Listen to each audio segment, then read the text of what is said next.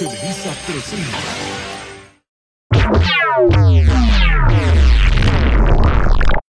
En MP3 traemos para ti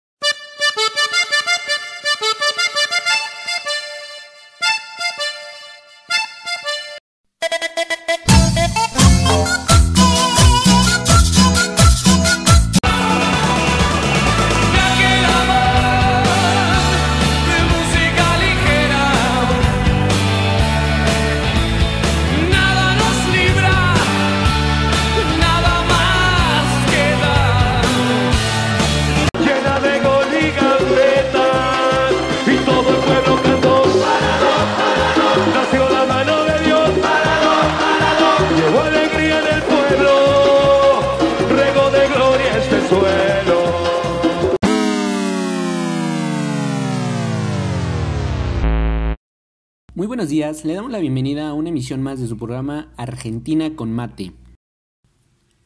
Te presentaremos cada una de las secciones en las que hablaremos el día de hoy en nuestro programa, localidad, gastronomía y fútbol. No lo olvides, estás en Argentina con Mate.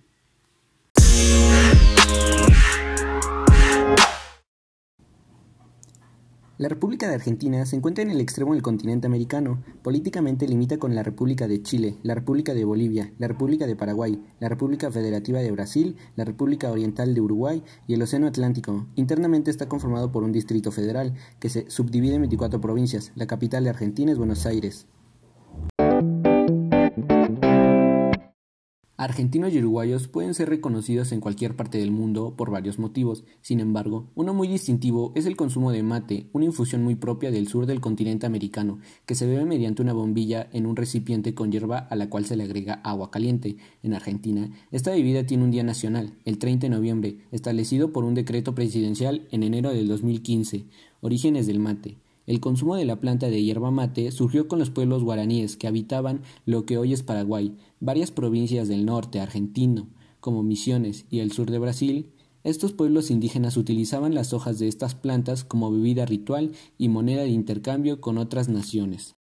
Los beneficios del mate. Si bien la Organización Mundial de la Salud ha advertido que el consumo de esta infusión tan particular con agua muy caliente puede ser cancerígena, por el contrario, se sabe que posee importantes beneficios para la salud. Además, contiene vitaminas del grupo B que son esenciales para el cuerpo humano. Por otra parte, aporta potasio y es energizante.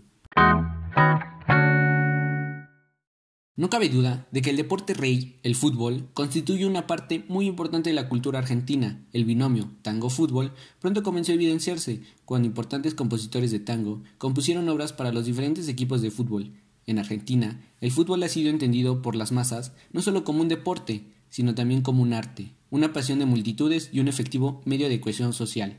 Como en muchos otros países, tanto de la región como en Europa, en Argentina el fútbol es visto por la juventud como un método de potencia ascenso social, pero así como tiene aspectos positivos, también suele citar algunos aspectos negativos, como los hechos lamentables, sucesos violentos relacionados con la rivalidad extrema de la afición.